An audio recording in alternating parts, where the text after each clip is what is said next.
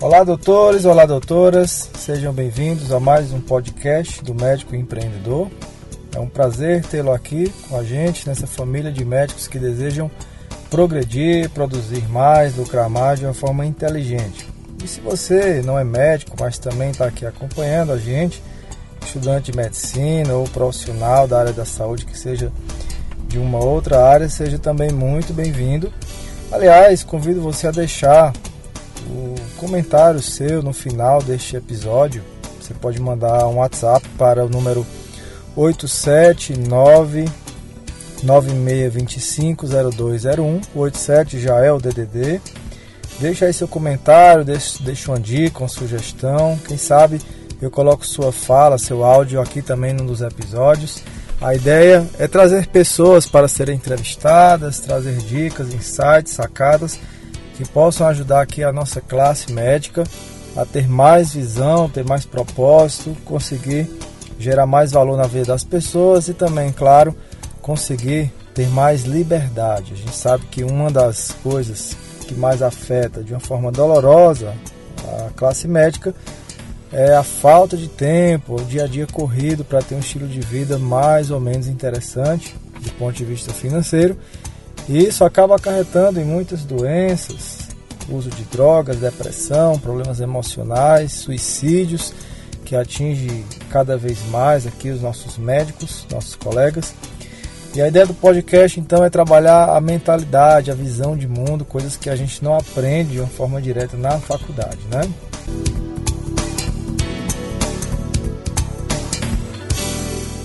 Eu sou José Neto, sou médico otorrino, tenho três anos, quatro anos quase de profissão como especialista e quase uma década como médico e já tive um bom ganho financeiro, cresci de forma muito rápida aqui na região onde me encontro e vou compartilhar com vocês muitos fatores que me ajudaram a chegar até esse ponto.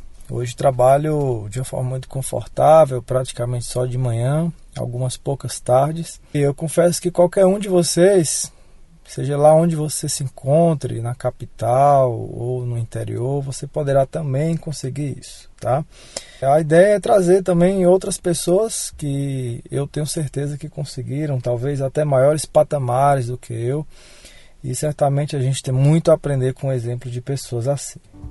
Nesse episódio nós vamos falar sobre a situação da medicina no Brasil. Como é que se encontra hoje eu estou falando no começo do ano de 2019, estou falando em maio de 2019. Como é que se encontra a medicina, o que é que se espera dos próximos anos e como que nós podemos driblar essas tendências e nadar contra a correnteza e chegar em locais muito mais seguros, apesar dos números alarmantes que estão aqui diante de mim nesse momento. A começar pelo número de médicos. Né? O último censo que foi realizado, que foi o ano passado, em 2018, mostrou que o Brasil hoje tem 452 mil médicos.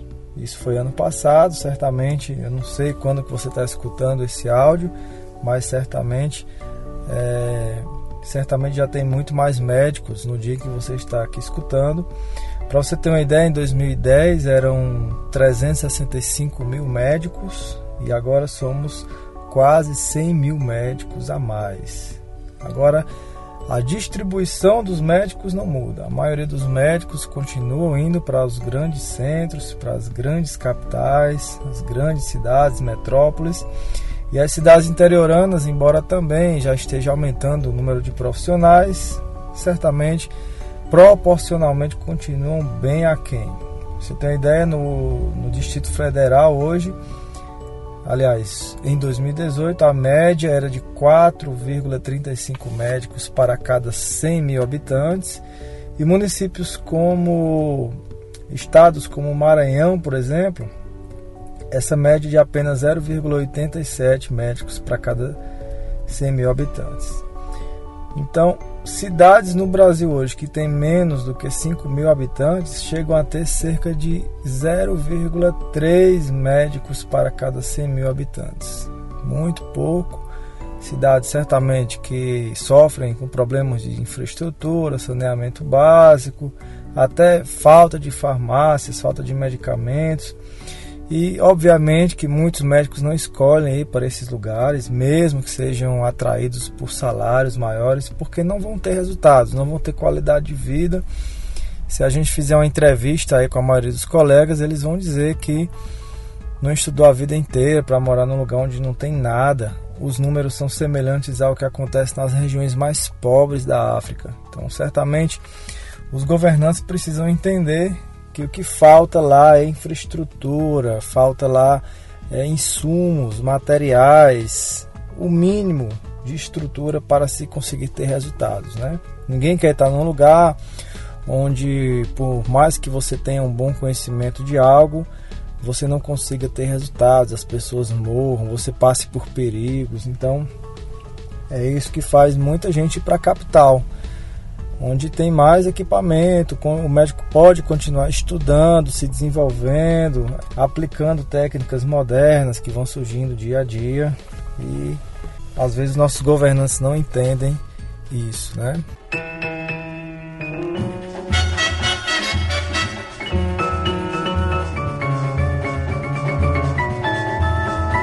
Bom, continuando falando aqui, é, o Brasil hoje tem uma média de 2,18 médicos por 100 mil habitantes. Isso está aumentando cada vez mais de uma forma alarmante, principalmente depois do programa Mais Médicos. Em 2010, essa, essa média era de 1,91, então subiu aqui quase 0,4 né, em oito anos.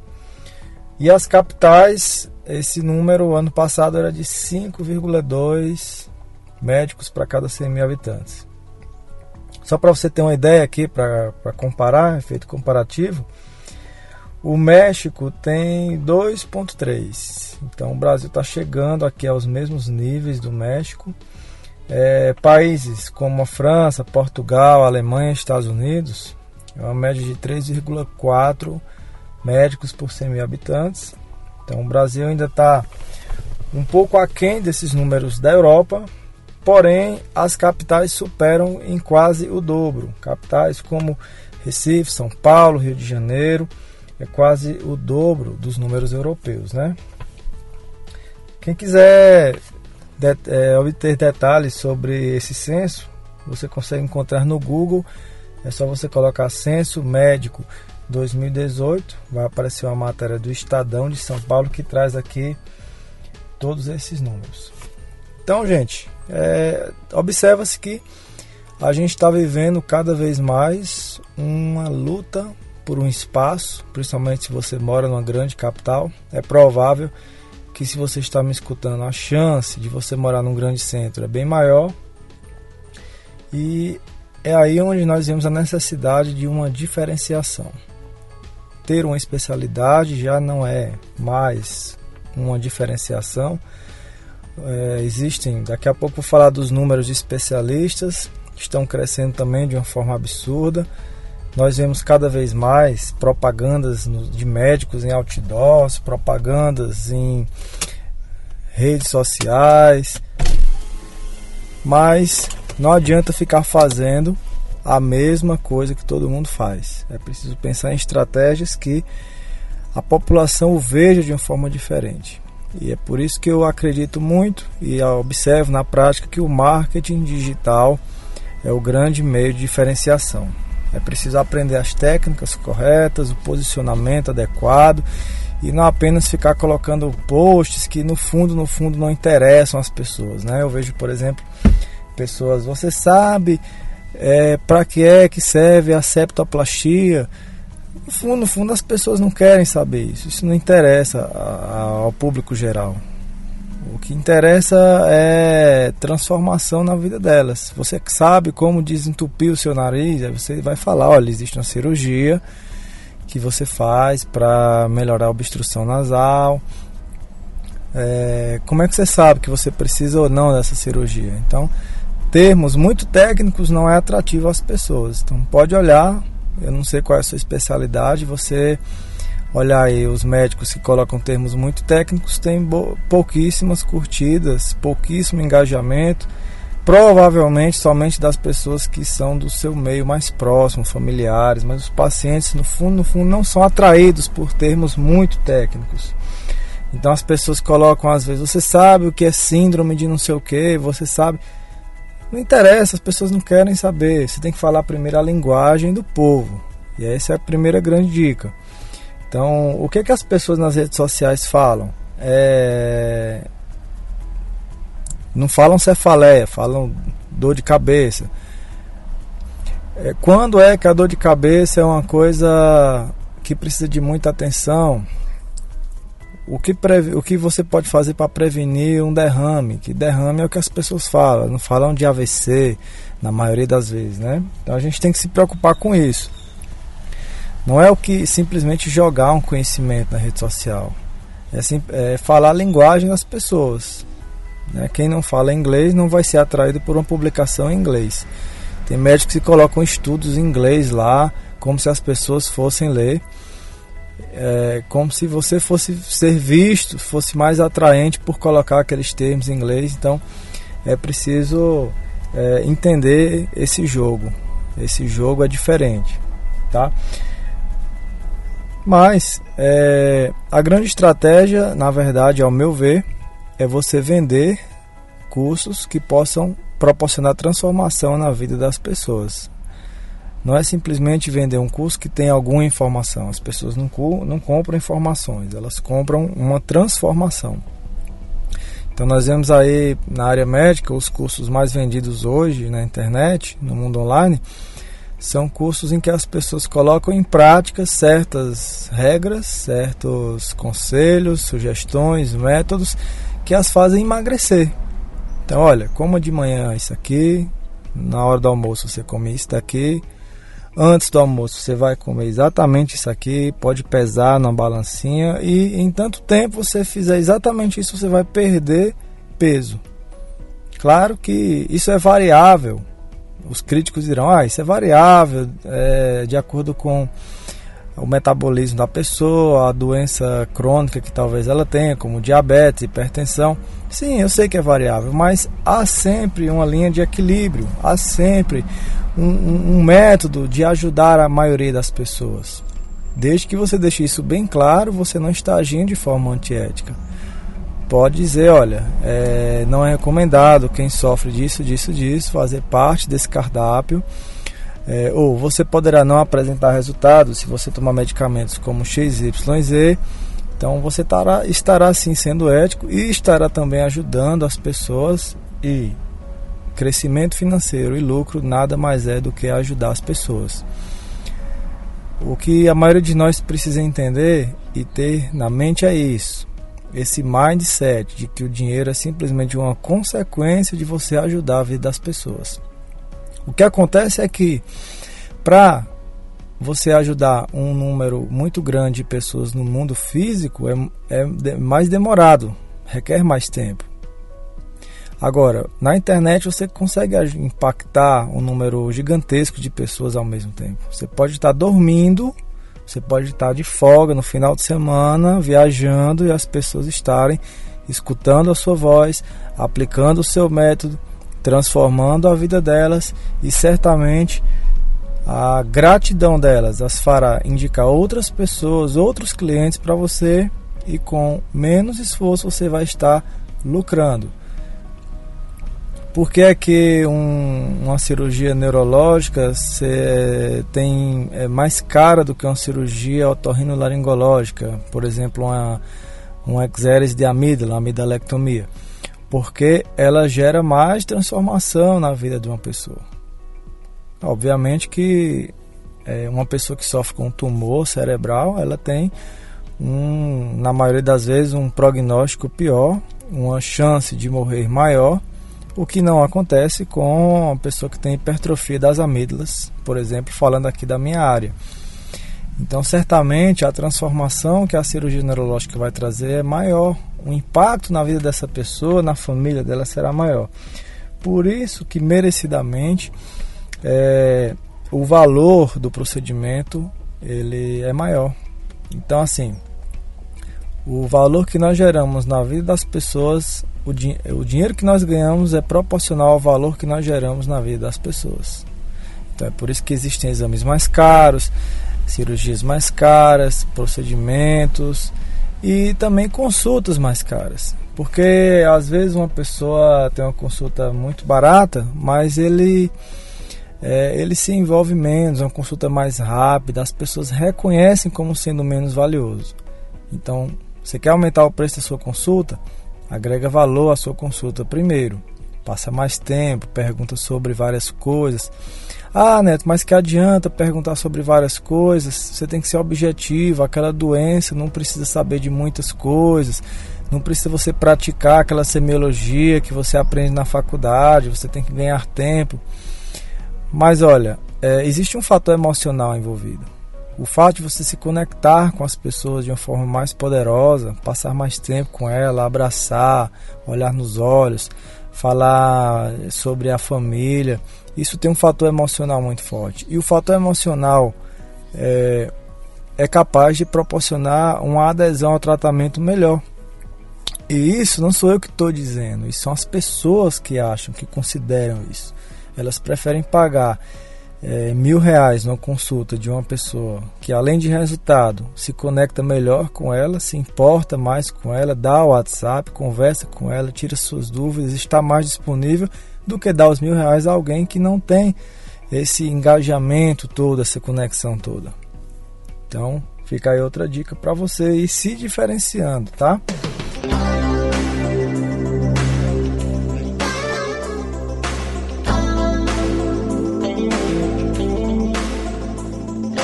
Olha só, é, continuando aqui, falando sobre os números da medicina, o Brasil hoje tem 289 escolas médicas. 104 escolas foram abertas aqui nos últimos anos e 65% das escolas médicas são da rede privada. Se formos olhar os alunos da rede privada, é muito comum serem filhos de médicos então, grandes empresários, pessoas que se deram bem em outras áreas, cantores ou é, outras áreas que, que, que também dão muito lucro, eles não pensam tanto quanto os médicos em colocar seus filhos nas escolas de medicina. Às vezes nós temos a mente muito fechada por acreditar que o filho só vai estar bem na vida se também for médico, mas isso não é de todo verdadeiro. Existem médicos que não podem se, que podem não se dar tão bem, mas também podem. Ah, mas isso é uma regra para qualquer área. Desde que você faça alguma coisa que transforme a vida das pessoas, impacte de forma positiva o maior número de pessoas, o dinheiro vai vir de uma forma muito maior. Existem palestrantes, escritores que ganham infinitamente maior, mais do que a maioria de nós médicos. Por quê? Porque geram mais transformação na vida das pessoas. É, e se a gente for olhar as pessoas mais ricas do mundo, são pessoas que no fim das contas não têm nível superior, não têm curso superior. É o caso de Bill Gates, que não terminou sua faculdade, Steve Jobs, Mark Zuckerberg, né, do Facebook, é, e tantas outras pessoas que não precisam ter ensino superior, mas que as suas atividades, o, a forma como pensaram de ajudar as pessoas foi reconhecida pelo mundo e certamente o reconhecimento sempre virá em forma de dinheiro, né?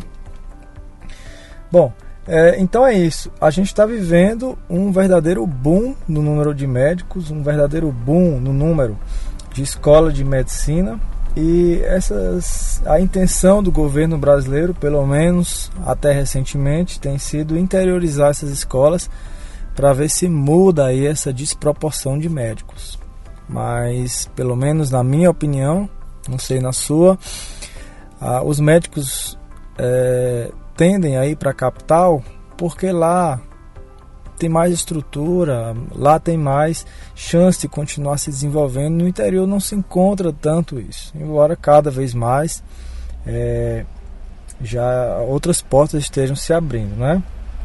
Mas o, o, o, governo acredita que abrindo escola de medicina lá numa cidade onde não tem nada, vai fazer que o médico more lá Claro que isso tem algum fundo de verdade, alguns médicos poderão ficar lá, mas e a formação dessas pessoas? E a capacidade de resolver problemas sérios e a experiência em ver doenças raras, situações difíceis que muitas vezes não se tem com tanta frequência no interior.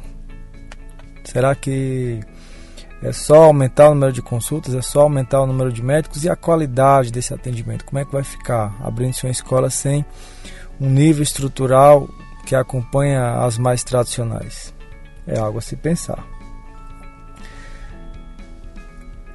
Só para você ter uma ideia, foram abertas 5.300 vagas de graduação e 1.690 universidades federais e 3.616 instituições privadas desde o Mais Médicos a partir do ano de 2004 até agora. Então, certamente, muitos desses médicos ainda irão se formar. Então, a gente está começando a ver o formigueiro colocar as formigas para fora. Daqui a pouco o médico vai estar tá em cada esquina, principalmente se continuar com essa tendência do fluxo se direcionar para as capitais e grandes centros, né? E o que aconteceu foi que o governo, ele, através do programa Mais Médicos, ele reformulou os critérios que definem as cidades como sendo capazes ou não de, de ter uma escola médica. Redefiniu também os critérios para abrir novas vagas de residência médica e por conta disso cada vez mais tem vagas de especialização, vagas de residência, em cidades pequenas também. É como que o governo tivesse nivelado mais por baixo a, as escolas de medicina. Não tem tantos critérios como tinha antes. E obviamente que usando a lógica, o nível dos médicos vai acompanhar também o nível das escolas. Isso não é a regra, mas usando a lógica. Se o governo diminuiu os critérios, diminuiu aqui o, a peneira, ficou com os buracos maiores aqui, certamente é, não se exige tanto quanto antes para se abrir uma escola médica, portanto, alguma característica ficará aquém nessa formação dos novos médicos.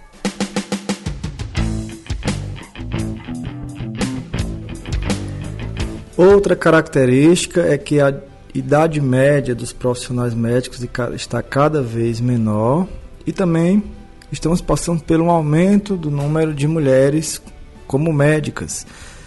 Para você ter uma ideia, em 1980 eram cerca de 23,5% das mulheres nos cargos de medicina em todo o país e hoje está quase metade quase metade dos médicos são do sexo feminino aí. São 45,6% de profissionais do sexo feminino. A idade média hoje dos médicos é de 45 anos. Até 2010 era de 55 anos. Então, isso mostra que a base da pirâmide está ficando larga, o número de médicos mais jovens está cada vez maior e a idade média do médico se formar e entrar no mercado de trabalho hoje é aos 25 anos de idade. É mais ou menos é, a idade onde está terminando o curso de medicina, mas a idade média de especialistas é aos 28 anos de idade. Claro que se formos considerar de forma separada cada especialidade, isso é diferente, mas na média as pessoas estudam há um pouco, 3 a 4 anos, para se tornarem especialistas na grande maioria das vezes. Estamos passando também por uma expansão no número de especialistas, isso foi um dos meus que chamou mais a atenção minha. Eu pensava que nós tínhamos uma diferença enorme de generalistas em relação a especialistas, mas essa diferença não é tão grande assim devido à expansão, principalmente de cursos de pós-graduação, especialização e não tanto de residência médica. Então, em 2018, nós tínhamos 53 mil especialistas a mais do que aqueles que foram registrados até 2015. Então, bastante especialistas no mercado. Hoje nós temos quase 300 mil especialistas no nosso país. E a grande maioria desses especialistas não tem residência médica. A grande maioria tem cursos no estilo pós-graduação. A grande maioria não prestou prova de título. Até que ponto residência é melhor do que especialização? Isso você pode mandar um áudio para mim, dando aí a sua opinião. E a gente pode colocar aqui no próximo podcast aqui o seu áudio, a sua voz, para que a gente tenha então uma comunidade onde todos possam contribuir com seus comentários. Mas vou deixar aqui a minha opinião. Ao meu ver, aquela pessoa que treinou mais, que tem uma carga horária maior, certamente ela tem uma tendência de desenvolver habilidades maiores do que a pessoa que teve uma carga horária menor. Então, se formos considerar unicamente o fator habilidades para realizar cirurgias, procedimentos, é, experiência com casos clínicos difíceis, certamente o pessoal da residência médica sai, sai na frente, tá? É, é muito mais cômodo você fazer uma especialização, é muito mais cômodo você fazer uma pós-graduação. Eu digo isso porque eu mesmo fiz uma pós-graduação em medicina do sono. Fiz no Instituto do Sono de São Paulo, uma das melhores instituições do país no Instituto do Sono, talvez a melhor delas. Mas eu não vivenciei todos os dias pacientes com problemas de sono, eu não vivenciei os resultados dos meus tratamentos, os meus erros, os meus acertos, também erros e acertos dos colegas, como eu vivenciei na residência médica. Então, certamente, o meu know-how é muito maior em otorrinolaringologia do que especificamente em medicina do sono. Existe medicina, existe residência em medicina do sono, mas como eu te falei, aqueles que procuram especialização, pós-graduação, é simplesmente por uma comodidade maior. Você pode não morar naquela cidade, né? Aqui no Nordeste, por exemplo, são várias as pessoas que pegam um aviãozinho uma vez por mês ou a cada 15 dias e vão para o Rio de Janeiro, São Paulo, até o sul do país fazer pós ou especialização. E certamente que a bagagem não é a mesma daquelas pessoas que, que fizeram residência médica, pagaram um preço muito maior. Essa é a minha opinião. Portanto, seria interessante se todos esses especialistas aqui fossem é, oriundos de uma residência médica. Mas é, estamos longe, estamos bem aquém do número de vagas para que isso aconteça. De uma certa forma, isso é bom, porque o processo seletivo também é algo importante. Você chegar na residência depois de uma prova difícil, concorrida, é algo também interessante para o comprometimento com aquela nova etapa da vida, é, também para o comprometimento em realmente chegar ao final com algo que valeu a pena ter passado por toda aquela fase difícil de provas. Então eu acho que é sim necessário não tantas vagas para de certa forma selecionar os melhores. E o melhor não significa é, sempre aquela pessoa que tem mais conhecimento.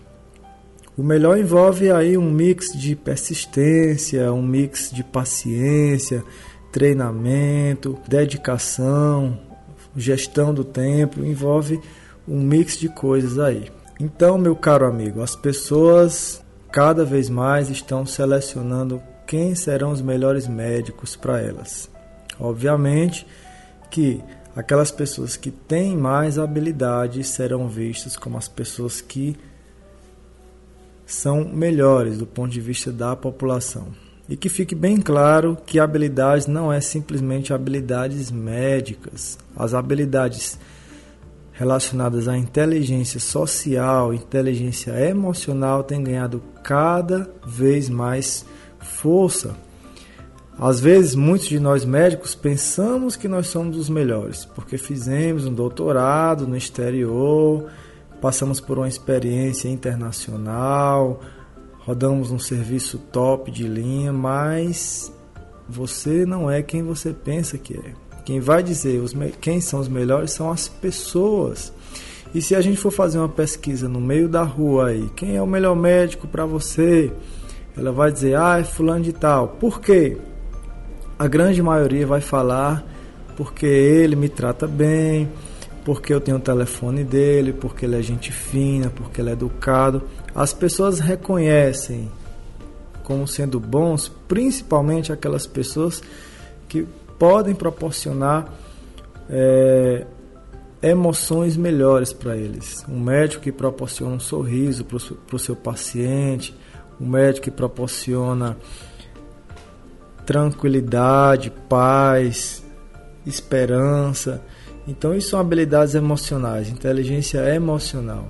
Então, não importa, claro que as habilidades técnicas, médicas, científicas podem te ajudar a ter mais resultados, mas as pessoas elas aderem melhor ao tratamento quando elas estão emocionalmente mais confortáveis com o seu médico. Por isso é importante tirar tempo para explicar, é, tranquilizar, tirar tempo para trabalhar o emocional, que muita gente pensa, ah, vou dar um diazepam para ele ficar mais tranquilo, mas muitas vezes não é isso que ele está precisando. É você tirar um tempo, passar a mão na cabeça, olhar nos olhos e cada vez mais o médico que tiver essas habilidades, ele será mais selecionado pelas pessoas.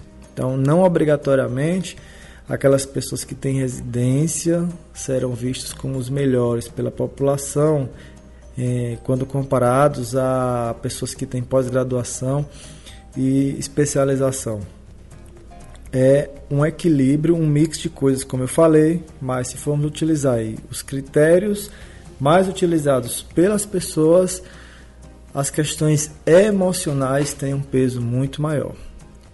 Então, é interessante dedicar anos de, de treinamento numa residência médica, num serviço de ponta, de referência, porém, é necessário também é, dar prioridade à parte emocional das pessoas, porque você vai ser melhor visto, será mais indicado, mais procurado e ganhará mais dinheiro. É uma questão de inteligência você ser humano, entendeu? Isso na faculdade às vezes as pessoas não explicam.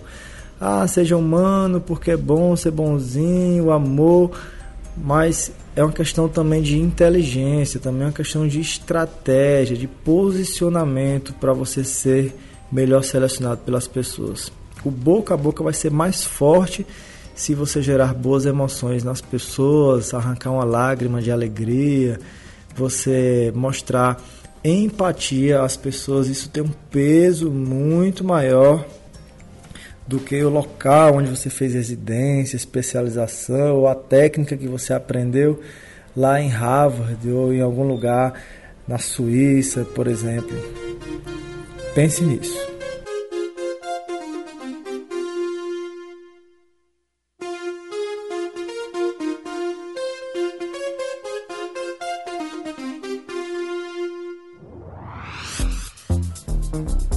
Ainda falando sobre os especialistas do nosso país, nós vemos aqui uma desigualdade entre as regiões. Para você ter uma ideia, São Paulo tem cerca de 84 mil especialistas. E se a gente juntar o número de especialistas que estão nas regiões Nordeste, Centro-Oeste e Norte, dá um total de 81 1.600 especialistas. Então, só São Paulo tem mais especialistas do que três grandes regiões brasileiras. A maioria se concentra lá no sul e sudeste pelo número de escolas médicas e também atraídos pelo número de residências médicas que tem lá nessa região. A população brasileira também, de uma forma geral, está mais concentrada e tudo isso justifica o maior número de especialistas. Vivemos também um, uma desigualdade na relação generalistas e especialistas. O Norte e o Nordeste têm muito mais generalistas, enquanto o Distrito Federal, Rio Grande do Sul, Espírito Santo, Santa Catarina, Paraná chegam a ter dois especialistas para cada um generalista. Então, essas regiões é, é mais comum numa mesma rua terem né, vários especialistas daquela mesma área e certamente essas pessoas precisam estar por dentro de técnicas que as façam serem vistas de uma forma diferente pelas pessoas e consigam é, adequar o fluxo de pessoas para o seu consultório. E é isso que a gente vai estar tratando aqui nesse podcast, essas técnicas para fazerem crescer e se tornarem referências, autoridade na sua área de atuação. Fique atento, pouco a pouco a gente vai trazendo insights, sacadas e você também poderá mandar o seu áudio com a sua dica de algo que funcionou para você para o número com o DDD 87 e o número 996250201. Será um prazer escutar aqui sua voz e colocar aqui para outros colegas estarem escutando. Bom, e qual a especialidade mais comum no Brasil? Os dados mostram que existem 54 especialidades médicas reconhecidas. E se nós juntarmos somente as quatro especialidades mais comuns, elas representam quase 40% de todos os títulos de especialistas no país.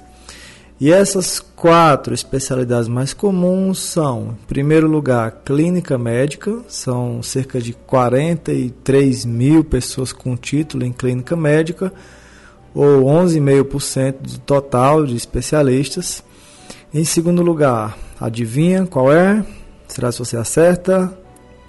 Isso mesmo, parabéns para você que falou pediatria, cerca de 39 mil pediatras ou 10,5% de todos os especialistas. Cirurgia geral está em terceiro lugar, com 34 mil especialistas, ou 9% do total deles. E quarto lugar vem os ginecologistas e obstetras, com 30.500 especialistas, ou 8% de todos os titulados. Só para falar um pouco mais aqui, na sequência temos a anestesiologia, são 6% dos titulados, medicina do trabalho em sétimo lugar, ortopedia e traumatologia em oitavo, cardiologia em nono lugar e oftalmologia em décimo. Essas são as 10 especialidades mais comuns do país. E genética médica é a especialidade com menor número de titulados. Até 2018 só tinham 305 pessoas com título no Conselho Federal de Medicina como geneticistas, ou 0,1% do total.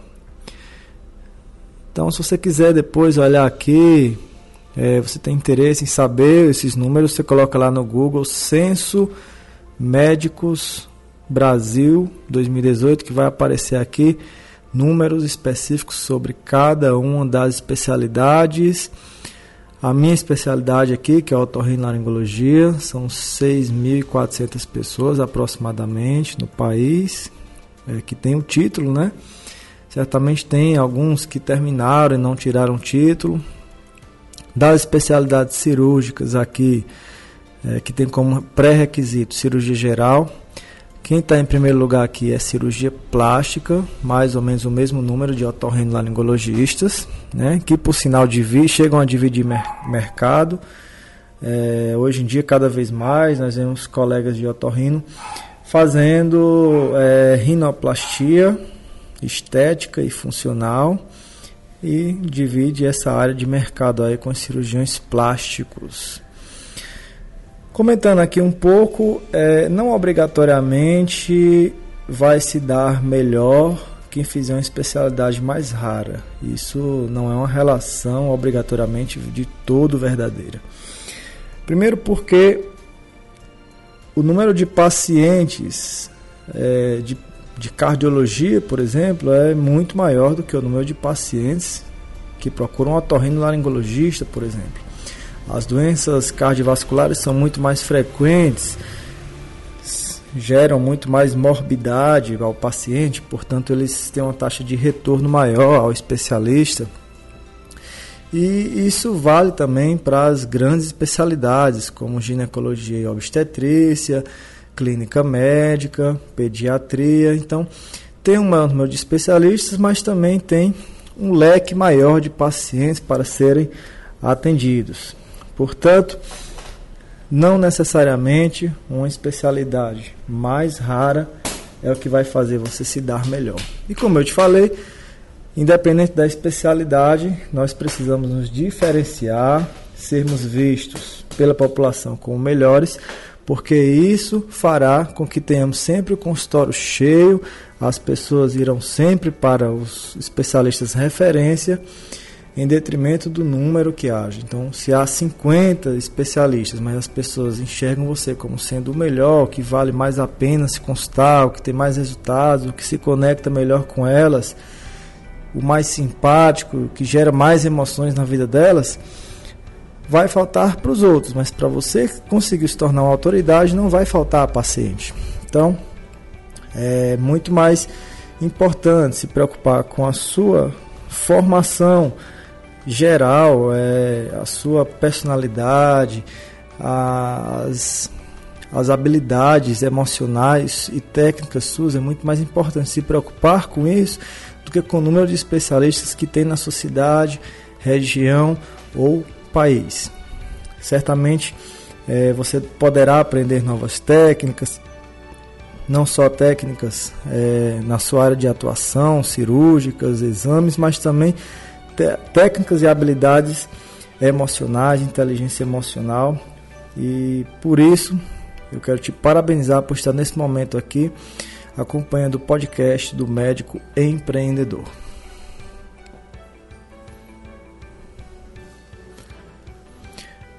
Muito bem, nesse episódio nós falamos então aqui as estatísticas gerais sobre a medicina no país trouxemos para você um panorama do que está acontecendo no país.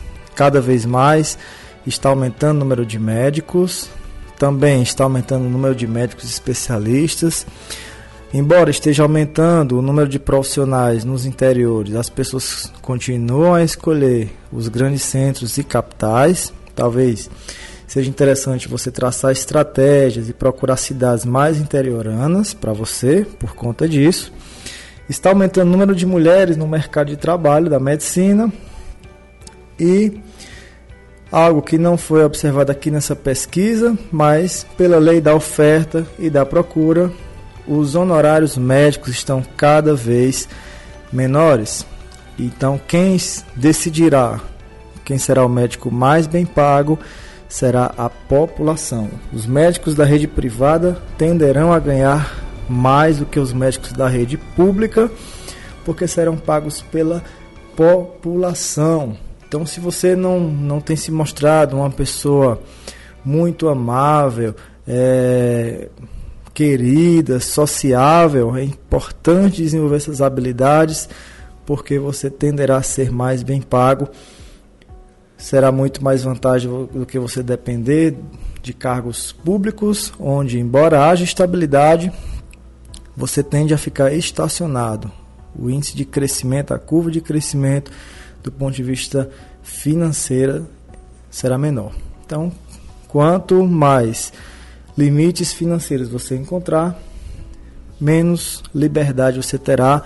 Terá que esperar pela aposentadoria do INSS ou uma micharia de aposentadoria privada, quando você poderia se, se aposentar mais cedo na vida por faturar milhões de reais e assim ter a sua liberdade. E acredito, isso é possível através da internet, é uma das técnicas possíveis, através da venda de cursos online que ajudem é, as pessoas a mudar algum aspecto da vida. As pessoas estão sedentas por aprender um conhecimento que você detém. E é isso que nós iremos tratar nos próximos tópicos.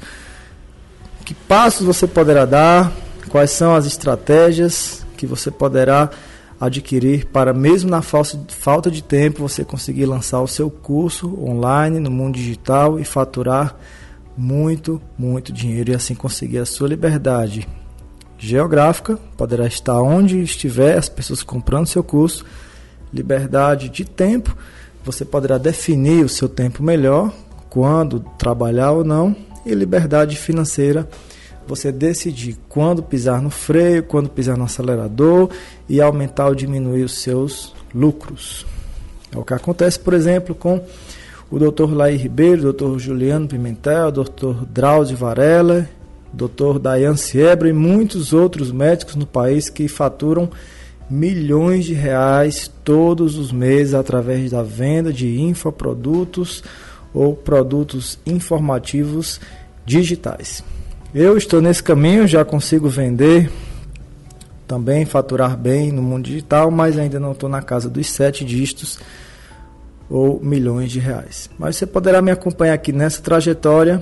Eu irei compartilhando com você como que eu tenho conseguido isso e assim que chegar nessas cifras de dígitos maiores, você entenderá como foi que eu cheguei até elas também.